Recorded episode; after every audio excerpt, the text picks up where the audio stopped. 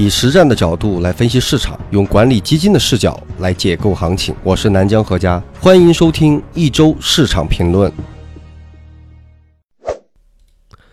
各位听众朋友，大家周末好。节目一上来，还是老规矩，先回答大家最关心的几个问题。还是那句老话，我最近看到都有朋友在开玩笑说，最希望听到的你就是第一句：行情还在不在？回答是在。为什么？好，你是不是听见“在”这个字儿以后，这期就可以不用听了？好吧，本期节目结束啊，开玩笑。如果你要听最后的这个对下周的预测，直接跳到最后三分钟，好吧？那行情为什么在？上周五天一个连续的小幅下调，呃，回调，很多人就慌了。那其实是跌了一点七八，对吧？本周反手涨了二点五八。所以行情当然还在了，因为上涨趋势还在存在嘛。上证五零指数呢，上周跌了一点零七，本周涨了四点一七，创了本轮行情反弹以来的新高。中证五百指数上周跌了一点六八，本周涨了二点六八。创业板综合指数上周跌了三点六五，本周涨了二点三九。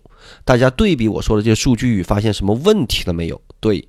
就是五零指数跌了一点零七，上周本周涨了四点一七，差了百分之三个点，代表着什么？代表着我们一直说的这个中期的中观风格的这种切换，大家看见了没有？五零开始在发力了，大票开始在发力了，好吗？那么上证五零为什么涨得最多？大家去看看它的成分构成，看看创了历史新高，即将破一千元的茅台，看看创了历史新高的中国平安。看看创了新高又不显山露水的中国国旅，国旅，然后还有高位在盘桓的这个恒瑞，还有一帮在下方的中字头大银行。那深圳一百指数的成分，我们去看看，我们一再说的这个像五 G 设备商的中兴通讯，尾盘新高股权的改革的格力，还有一帮在下面的地产，我们能发现什么问题？什么问题？什么问题？好好思考一下，头部企业，龙头的优质企业，为什么？回忆一下啊，几周以前呢，有一期的周中分享，还记得吗？宏观和投资有关系吗？那篇，那我们那期应该讲了两三个点，其中有一个点就是这个点。我们那期分享了一个知识点，就是当外资越来越扩大我们改革开放的程度，进来的越来越多之后，外资开放度越来越大，容量越来越大的情况下，到底这个市场是由谁来引导和决定头部企业的估值和价值观？回忆一下啊，没有听过的或者只听过一遍没有好好做笔记的去朋友，最好去思考一下，然后再去听一听那期的节目。一再说，我们的音频从来就不是快消品，其中包括了很多的方法论。那在微博上，去年十月十九号大盘两千四百四十九点第一次下探啊，当然随后在十二月也会有一个下探到两千四百四十点左右，但是创业板实际上是。代表赚钱效应是十月十九号是见底了，所以在创业板中一千四百一十一点最低的时候，我那天在微博上罕见的发了十几条微博。我的原话是什么？我说两千五百点谈中国崩盘论的人，我认为根本就没有从股市赚到过钱，我认为就是不懂股票的。老朋友应该有印象。以及我说过，我实在不记得上一次同一天我说这么多次市场是什么时候了。我也不记得我曾经说过中国市场现在具备了投资价值这种话。而且我还说了其中的具体策略，我怎么说？我说，不少人问怎么看跌破两千五百点的问题。我说，不少好公司这些年来啊，一直估值都在平均三十倍左右，现在已经到了十几倍，是真的具备了投资价值，而非投机价值。另外，我觉得最大的问题在于视角，我们真的是站在两千五百点来看现在的价值，还是站在从四千多点跌下来来看现在的价值？这是首先要认清的基本逻辑问题。一直跟微博的朋友应该很有印象啊，而且微博的老朋友知道，我还有一条最重要的微博，是我当时转发了一条自己三年多前的一条老微博，有一个图画是有一只老鹰和一只狼，我当时呃在十月十九号的那个底部是这么说的：无可否认的是，大家集体吃面的行情告一段落了，无论中期指数是否见底。赚钱的难易度拐点肯定是见底了，接下来就是比拼专业技术的时间了，拼勇拼勇气和拼仓位的阶段结束，靠技术的阶段来临，请牢记今天这个节点，以后不要怪我没有提醒。那一天呢，是把这段话是把三年前的一段话给修改了一遍。三年前的某一天，我曾经说过，我就说这条微博我总共发过两次。三年前，二零一五年发过一次，那二零一八年最低点的十月十九号发过一次。我三年前那一天怎么说的呢？我说，无可否认的是，大家集体吃肉的行情。告一段落了。无论中期指数是否见顶，赚钱难易度的拐点肯定是见顶了。接下来就是比拼专业技术的时间了，拼勇气、拼仓位的阶段结束，靠技术的阶段来临。请牢记这个节点，以后不要怪我没有提醒。这三年多，我一共发了两次。那第一次。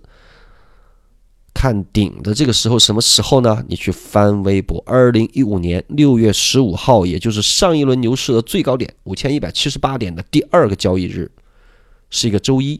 我是下午一点四十三发的这个警告，是在五千一百四十点的时候，微博都在那里啊，老朋友都还记得。我跟大家说这些，不是说我有多牛啊，其实每个人都有失误的时候。没有什么方法论可以保证你预测能长期精准，尤其像我们现在这种一周说一次，一次管一周。我一再说，这个真的是概率，要做几种预案。我只说了一个相对概率最大的一种可能，那就算蒙对了，也只是一个概率。那如果小概率发生，重要的是你有没有小概率的预案，看似小概率的预案啊，这个是最关键的东西。另外就是，我们要从这个事情上来讲，是要以更大的视角。来看这个市场和这个国家，上面那些股票啊，我们说的，无论是茅台也好，国旅也好，还是那些什么平安也好，这些股票创了新高，说明了什么问题？说明了我们其实处在一个变革的又伟大的一个时代。去年十月份还唱空中国的，还记得吗？在经济数据最差的时候，在指数最低的时候，抛出什么中国崩溃论，什么一八年是未来十年什么最好的一年。你现在看看最优质的一批一批股票都创了新高，说明资本不傻。创新高的不仅仅是什么东方通信、什么工业大麻，大家伙在创新高，资本是不傻的，外资也不傻，真正投资的人也不傻。那么谁在赔钱？谁在相信那些唱空中国论？对吗？就像他们举个例，就像打牌，一这牌局一桌，你看了周围一圈儿，哎，怎么一个笨蛋都没有？这个时候你要注意了，你自己是不是别人眼中的那个笨蛋？当然，我不是骂大家是笨蛋，我只是说一个观察市场的方法。我们看到的是什么企业创了新高？分析一下，你会说啊，游资瞎炒企业概念题材创了新高。那五 G 大家还没用上，一个手机都没有。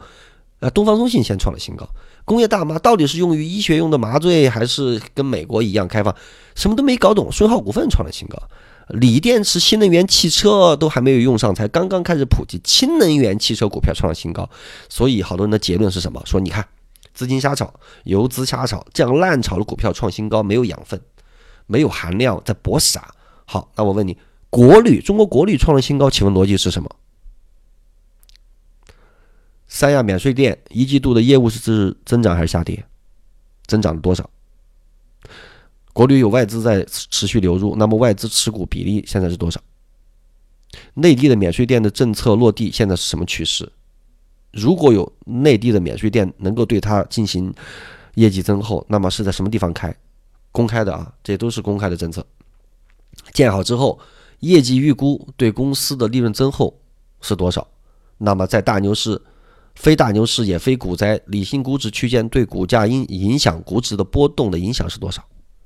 你能回答得上来吗，同志们？所以，如果这些问题你回答不上来，你又在炒股，那么我请问你，这个市场里最赚钱的两类人，一种就是纯投机，天天在搏命的游资，就像我们说的前面的那些炒概念的人；一部分就是那种外资或者讲估值的价值投资者，非常的坚定，不会被抛出去，因为他相信企业，他懂研究企业。那我请问你，你是哪一类？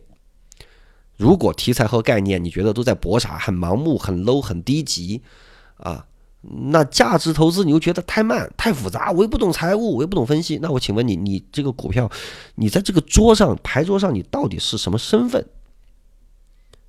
所以，相信基本面、相信估值、懂研究的人，也相信国运的人能赚钱。为什么？我们曾经多次讲过，为什么投资大师都在美国？本来这是周中的一个选题啊，我们下周看看讲不讲这个选题。巴菲特。对比彼得林奇他们伴随着的是美国企业从一个州做到全国和做到全球市场的一个扩张化，那是美国的伟大时期。中国现在是不是这个伟大时期？有争论，对吗？你可以信，你也可以不信，这个没有一定。但是如果你信，它会指导你的投资的一个基础逻辑。你相信中国的企业会走向世界吗？你相信？某些电器、某些旅游公司或者某些酒或者什么之类的，能够被世界所接受吗？某些医药股会慢慢成为跟世界医药巨头体量接近或差不多的公司，你相信这个吗？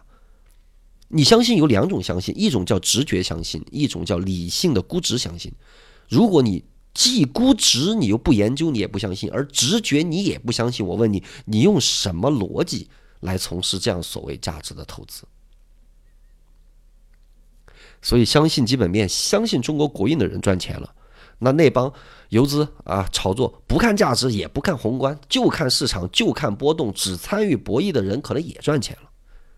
那如果你又不参与博弈，又不参与波动，你又不刻苦研究基本面，你又没有科学办法，那怎么赚钱呢？这是不是需要反思？所以我做这个节目，刚开始想，我说我用非常专业的态度，非常专业的。方法论来给大家讲，讲了几期过后，我发现专业人士评价非常高。这两天几个基金经理的朋友、研究员的朋友、卖方的、买方的、做投资人都跟我说，说说何老师说，教授你每周的汉信息量我觉得足够了，从中从宏观讲到中观，讲到微观，然后讲到板块，讲到热点，讲到重点行业，讲到估值，什么都讲，我们觉得这足够了。如果深当然更好。但是还有人跟我说：“你讲那么多干什么？你就给我一个结论，对吧？你就跟我说，那这什么能涨？大盘跌不跌？两句话，对吧？OK，我是讲了，对不对？我一开始我就跟你讲，行情在不在？在。嗯，好，你可以不听了，这这这那就完了。所以，如果你只是想听那种……很激情，很狗血，很热闹。天天说：“哎呀，我给你埋一个线头，我给你个铲子，我给你个勺子，我带你挖掘一题材，带你追涨杀跌，给你生活的这种刺激和变量。你觉得哇，炒股好有意思，明天好怎么样？我明天去打个板。你真的是来错地方了。我跟你说，作为一个四川人，我知道打麻将啊，那四川人都爱打麻将。打麻将有几个目的，表面上你打麻将是为什么？是为了赚钱嘛，对不对？你打麻将是为了赚钱，其实不光是啊。”我知道有好多人啊，我们那长辈，有人一辈子绝大部分时间打麻将都在输，那他为什么还是爱打？为什么？是为了给自己平淡的生活追求一个变量？为什么？因为工作固定，生活固定，感情固定，孩子固定，家庭固定，什么都固定。彩票不固定，但是概率又太小。麻将是一个变量，让他的生活充满刺激。他每次吃完晚饭要去牌桌的时候，他觉得哇，我的生活其实有是有乐趣的，我充满了未知。我也不知道我会输还是赢，啊，所以是刺激自己的神经，不再麻木的一种兴奋剂。同时，麻将还有社交属性啊，可以聊天，可以沟通啊，可以聊麻将。你以为你是去赚钱的，其实你是去花钱搞博弈买刺激。你以为你是打麻将去收割人家，其实你是去社交的。你满足了你的交流欲望，别人收割了你的本金。我说这个崩东西不是跑题，我只是告诉你。股票同样如此，你得想这么一个问题。这几天我在做节目，我就一直在想，就是大家到底怎么看待股票？这是一个解决问题的一个首要问题，而不是那些所谓的方法论。股票对于你来讲到底意味着什么？如果你来这里之前，你把它当做一个，你说我要投机，我要赚钱，我要发财，但实际上你都不知道，你有时候这股票已经变成了你的一个业余的消遣，那么被收割的就是你。投资是一门行业，不是一个业余爱好。凡是我每次听人说说，哎，我就业余炒炒股，我心想话，完蛋你韭菜。投机里边没有所谓的庄家和散户，只有输和赢，只有专业和不专业。业余爱好，你拿业余爱好跟我们的饭碗来拼，那你不开玩笑吗？所以到我们这里来，我要给大家带来的是什么？是专业的思维，是科学的方法论，是一门科学，也是一门艺术，而不是我迎合你的需求。满足你这种表面上能够满足你这种简单的需求，我给你说个热点，给你暗示个题材，呃，然后可能对于你来讲，这叫做业余时间炒股；对我来讲，这是我吃饭的一个饭碗。我全部的职业生涯啊甚至我整个家族的职业生涯，我几代人会持续吃这碗饭，是一个传承的手艺。所以，如果我讲的一些分析方法你没听过，你不习惯，你觉得怎么跟别的股评不一样？那我告诉你，因为我就不是股评，所以你说我怎么跟那些所谓别的专家看法不一样、做法不一样？我告诉你，因为我不是专家，我只是打仗的，我是个手艺人，我能教你的只是一门手艺。所以这是跟大家聊的一点心里话。做完这么几期节目之后，我的最大感受，我认为需要扭转的是思想，首先是思想，而不是方法。如果你的思想不对，战略不对，对股票对你的定位不对，那你的手艺怎么改，技术怎么改，那都是细枝末节。好，第二部分我们依据本周走势对上周节目的预测印证做一个对比。上周我们的原话这么说的：下周的走势最大可能是稍微上攻，然后回落盘整，整体在三千一百点到三千三百点有反复的争夺，趋势应该不会结束，其中回落的时候多于上涨。那么这段时间不是一个明确的向上或向下，三千一百点到三千三百点这个区域有的折腾。那本周的实际走势是什么呢？周一早上受上周末宏观数据的消息影响高开，然后果然就滑落下去了，当天收跌。第二天早盘又滑落一点点过后，反手拉起来一根阳线，收复了第一天的下跌。随后三四五呢都盘整。今天呢周五这个尾盘又有一个冲高，整个一周最低点周二早盘三千一百五十三点，最高点周三的下午三千二百七十五点。整体看来就是一个有惊无险，其实都不算惊，也估计也没惊着你。泉州就是一个三千一百点到三千三百点的震荡，泉州五天没有一天过四千亿，具体就不说了，对吧？怎么说？勉强算继续蒙对，但是啊。希望你没有被这个周一全天的和周二早早盘的这个下跌给吓出去。说实话，这个比我预计的第一方案要稍微强一些。我原本预计的震荡幅度要比这个大，我预计震荡幅度可能会到百分之五，结果呢，震荡幅度只是百分之三点八三，比上周的三点七一稍微大一点啊，最后又收回来了。所以大家没有受到惊吓就好啊。所以这是这一这个上周的预测跟本周的实际走势的一个对比。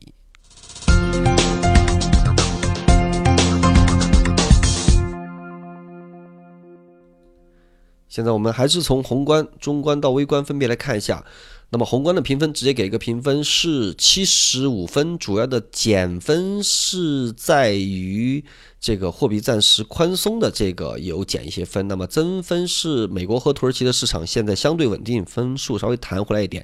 对这个东西感兴趣的朋友去可以看看上几期。那本周的宏观我们说的稍微快一点，主要是公布了三月份一季度的重要的经济数据，是一季度的 GDP 及三月的社零的总额增速和固投增速。那么一季度和规模以上的工业增加值解读，看来跟大家直接说结论。我知道这种东西一般朋友会觉得。觉得 很恼火啊，就是总体看来都是超预期的，没问题，好不好？第二，央行的货币政策委员会在四月十二号一季度的例会重提了总闸门是什么意思？向市场释放出货币政策短期内不会再进一步宽松的预期，意味着高层对于经济的企稳已经较为乐观。至于这个货币宽松不会再有带太大的宽松，前几期。四月十二号以前，央行没有提出的时候，我们前几期已经说了这个问题，有印象没有？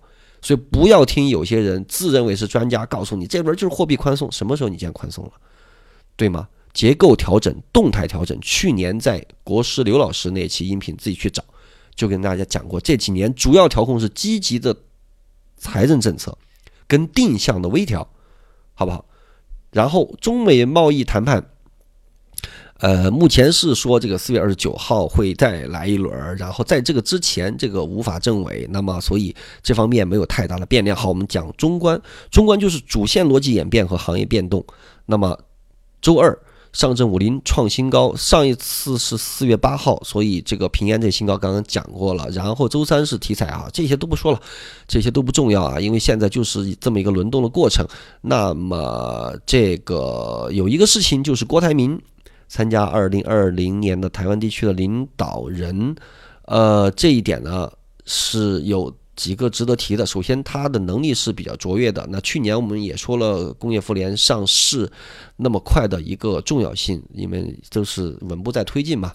那么最关键就是以前台湾的南部，像高雄这种是这个绿党的铁票仓啊。民进党的铁票仓居然去年也是输给了高雄市长韩国瑜。那么他是一个比较务实的人，风格呢跟特朗普有点像。当然，一个地区的一个啊，这个不能跟那个对等啊，规格不是一样。我们先说一下。但是国民党目前看起来明年的胜算是非常的大。那么估计以后会继续推进，是吧？这个九二共识啊，什么之类的东西哈。所以在台湾这块还是不错的。我们祖国的这种。经济上的这种良好的预期啊，看来也是很让人感到高兴。那微观技术分析呢？呃，主要就是在技术上，这个也不用谈了，反正现在就是一个盘整。最后的技术分析会在最后的一个节目预测上说。那今天大家本来昨天晚上都很关心那个四幺九，那四幺九是什么意思啊？就是二零零七年之后，每年四月十九号当天或者前后一天都是下跌。呃，二零一五年的牛市也没有例外，被称为“四幺九魔咒”。有些人会感兴趣，那么也有这个股指期货放松这个监管的问题。那么现在看不会太大问题，但是股指期货现在放松是从原来的五十手，现在到了五百手，那么成交量会大很多。主要是为了什么？是为了让他们做空吗？不是，主要是为了外资流的越来越多进来过后，会有一个套保的问题，会拿指数期货去对冲。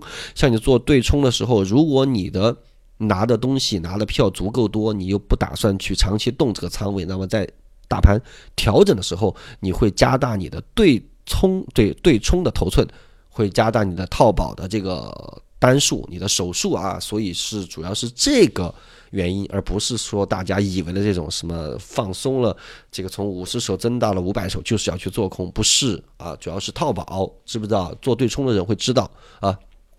那么四幺九这个问题，我们从这个游资这块儿来说一下，为什么会关心这个四幺九的问题啊？就是每年四幺九这常常四幺九是为什么呢？因为四月底以前呢，一般上市公司要披露上一年的年报及一季度的财报，那么就是一般是好消息早，坏消息晚，所以好业绩呢先发年报，那这个接近最后的尾声的时候，财报雷区。就大量的，就是你不得不报嘛。那到了四月中下旬的时候，所以常常爆雷，所以会导致一个市场的回落。第二个是四月是财政缴税的大月，从以往的数据来看，月中的流动性可能会收紧，所以对进入股市的资金会造成较大的压力。其实这些原因吧，都是行情好的时候谁也他不会管你啊。第三个就是每次四月二十号公募基金会公布一季度的持仓，所以最后一天四月十九号会为了报告好看做一些。调仓会引发市场的共振。第四个就是股指期货每月第三个星期五交割，四幺九这一天呢，刚好前后就是交割日。呃，这个主要是在零七年的牛市比较有影响啊。当然，也不排除部分的机构刻意卖出股票来打压股指，实现自己空头头寸来对冲获利。这样，这个是阴谋论，咱不管它。最后一个就是预期的自我实现机制，就大家都说四幺九四幺九四幺九什么什么什么这个券商策略会，然后大家就那么卖。其实这些东西关键看走势跟看当时的市场结构。这里用彼得林奇的一句话告诉大家：如果你动不动就闻风而逃，你就不要碰股票，也不要去买股票基金，好吧？好，那么接下来就是这个游资数据讲市场，游资数据。我们从主线的成交占比来看，两大主线这个金融搭台、科技唱戏，呃，走势进一步的比例进一步萎缩，金融板块占比更是萎缩到了百分之九。还记不记得有一段时间到了百分之五十？我当时怎么说的？每次到了五十五、十二、四十八左右，就是一条危险的线，这个线就要回落。现在果然回落，从五十落到了九。那么，但是大家要思考一个问题：为什么金融和科技线的占比都在落，但盘面没有落，而五零指数还创了新高？思考一下为什么？回忆一下前两期我们讲的巧克力和大白兔奶糖的例子，就是什么封偏？市场真正的封偏到底降了没有？主线比例落了，但是整个市场没有落，是为什么？对吧？回忆一下。好，第二就是一周的概念板块的涨幅。呃，前面和跌幅靠前的，说明领涨板块氢能源当然就是利好不断了。那上周二，国务院的重点工作意见提到了多部委要加强这个轻基锤的这个设施建设。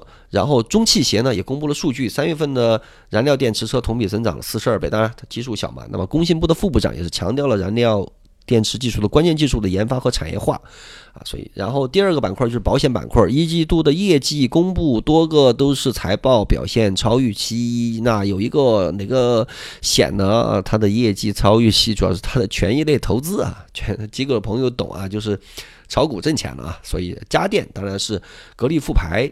那是一个对指数成分一个比较大的一个贡献。那通信五 G 板块是调整的早，所以反抽的也早，然后再加上中芯再带上啊。那船舶板块还是纯交易博弈啊，主要是还是之前讲那个军事的那个预期。那么。领跌板块，知识产权主要是视觉中国的这个带动。前两期我们讲过了，这重点的化工啊，也是这个官员和闭源以及不闭源的问题和涨得太多开始补跌。那新零售一直以来零售是比较弱的，呃，但是下跌起来也很抗跌。整个业绩行业没有处在一个业绩向上的拐点。一周的市场归因来看，主要是集中在封片度较高的燃料电池和五 G，所以一周最强的股票最几乎都是题材吧。啊，所以有些回调到位的一些题材反抽，这是一周最强的股票。收盘创了二百五十日以来新高的股票一共八十七只，板块效应继续下降。消费、化工、医药和纯业绩增长各有五到八只，不过出比较明显的是出现了许多燃料电池的概念股占比到达了百分之十一，所以本周是一个概念板块比较强的强势股。好，这也就是我们游资的部分。接下来我们会讲一下机构的部分。现在我们的节目时间已经到了二十五分钟。机构的部分，我们首先来看一看各行业的估值变动，以及四千多位卖方的评级统计。这是我们整个啊将近一百个人的团队搜集了全市场大。就是几千个分析师的上万份年报的一个过滤系统过滤出来的。本周评级没有什么重大的变化，基本逻辑都是延续的。那么基于评级和估值的对比，评级高而估值低的品种是地产、燃气、水务和商业贸易，而评级低但估值高的品种是传媒和环保。那原因大家都知道是为什么啊？那么 重点行业分析，我们来精选一下。这个机构这部分需要讲的重点行业，本周我们讲一下家电行业，主要原因是本周家电行业是涨幅靠前，所以讲一下行业回顾呢就不用回顾了。超额收益主要是这个去年地产比较低迷，所以家电也十分低迷，估值受到了压制。那行业 PE 在二零一八年的年底跌到了十一点二六倍的历史底部，今年以来不断走出一个估值修复的行情。啊，毕竟这个头部企业，大家这个消费家电这些是比较白的东西嘛。那么一旦外资流入的话，那你他肯定会看估值嘛。对我们讲过，外资不可能给你去炒题材，对不对？啊，那么呃，这个一月、二月、三月、四月分别，它是这个超额收益是驱动的逻辑是什么呢？一月八号是发改委表示要鼓励家电消费新政，三月份是地产结构性的回暖和竣工面积的负增长。幅度显著的收窄，那么对于家电也回暖也比较乐观一些，因为你想嘛，房子如果回暖了，大家要配家电嘛，逻辑就这么简单。这四月份呢，主要是这个格力混改之后的复牌，格力的混改这个就不详提了，因为今天时间比较紧。那么各行这个行业的现状的数据是什么呢？是整体仍然。没有见到暖，那么没有回暖，那么部分先行的三月数据已经显示销量这个扭负为正，这就就是还好一点点吧。那终端销量上，这个空调、冰箱、洗衣机产品下滑百分之十二到十二不等。那么零在在这个终端零售上呢，空调、冰箱仍然在下滑，洗衣机和去年持平。那空调的线上销售的增速比较好，销售增速达到了百分之五十九，就是今年的二月二十六号到三月三十一号的这个空调的线上销售还可以。那政策面的推动。主要是三月六号宣布的这个旧家电的回收，那么促进新产品的更新，家电补贴的二点零也进入了一个实操阶段。另外就是增值税的减免，制造业的增值税减至百分之十三。那中期的展望来讲的话，在明显。整个行业没有明显回暖的情况下，预计在这个房地产的竣工高峰的预期下，下半年可能会出现个拐点。目前的行业估值的 PE 已经从十一倍修复到了十八倍，接近了历史估值水平百分之六十的分位。听清楚了没有？那短期的修复也是差不多了。那我们接下来要紧盯的就是整个行业的二季度的需求以及房地产竣工修复带动的销售状况。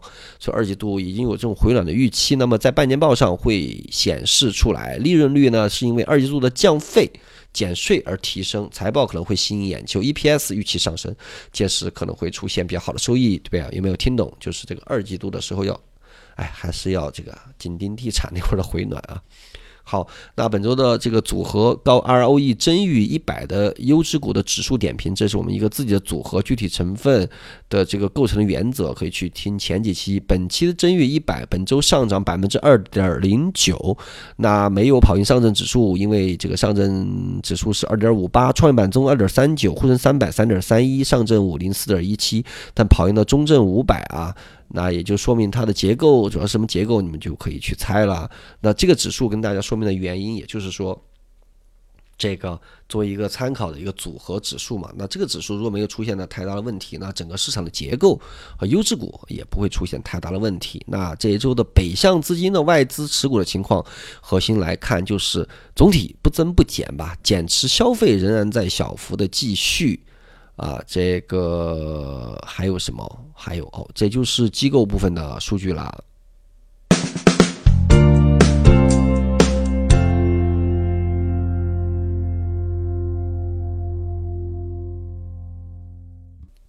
接下来就是我们的重点部分，就是预测下周提醒关键。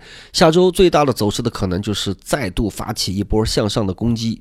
冲击去尝试解放三千三百点的套牢盘，整体的进攻结构还是以蓝筹为底气的最大市值股票为依托的这种战斗模式。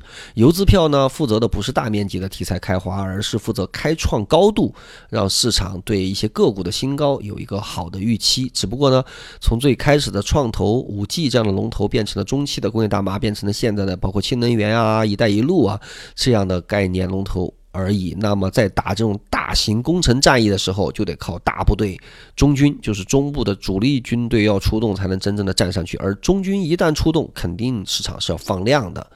对不对？那个量是多少呢？好，指数运行的区间三千一百五到三千三百五，是在一个还是在重心悄悄上移的过程，但是可能会震荡加大。那本周就是下周啊，一定要注意放量的问题。我们刚刚说了，那你如果要攻城拔寨，中军要启动，整个市场成交量一定是会放出来的。如果没有持续高于四千亿的量，那么就还是在这个三千一百五到三千三百五当中去折腾，而震荡的幅度会变大。本来呢，这周呢应该是震荡加大的，结果走的比较强，才三点几。我觉得这个目前这个市场给你震个五点几都很正常啊。如果有重大变化，我会在微博上说几句，微博上只要搜对了。然后最后我们来收尾，就是用巴菲特的老师格雷厄姆的一句话，就是战胜市场平均水平其实非常难。如果你还是想试一试的话，那么两个方法：第一，你要有一个内在合理的策略。第二，这个策略是得市场上不流行的，战胜市场平均收益可能，但是会很难。普通投资者没有必要做这个追求。我跟学生也讲。就是什么意思呢？如果你的投资组合，如果你的股票池的定制指数是一个三十度的斜率向上，或者最最强的四十五度的斜率向上，而整个市场平均波动是一个平着的这么一个波动，市场不好的时候是一个往这个右下方斜下的一个波动。那如果你基于一个好的股票池去做一个这个这个这个这个策略上的波动，那你首先站的基础就不一样。对不对？所以要选出好股票才是一个关键，好不好？那本周我们就这样喽，下周见。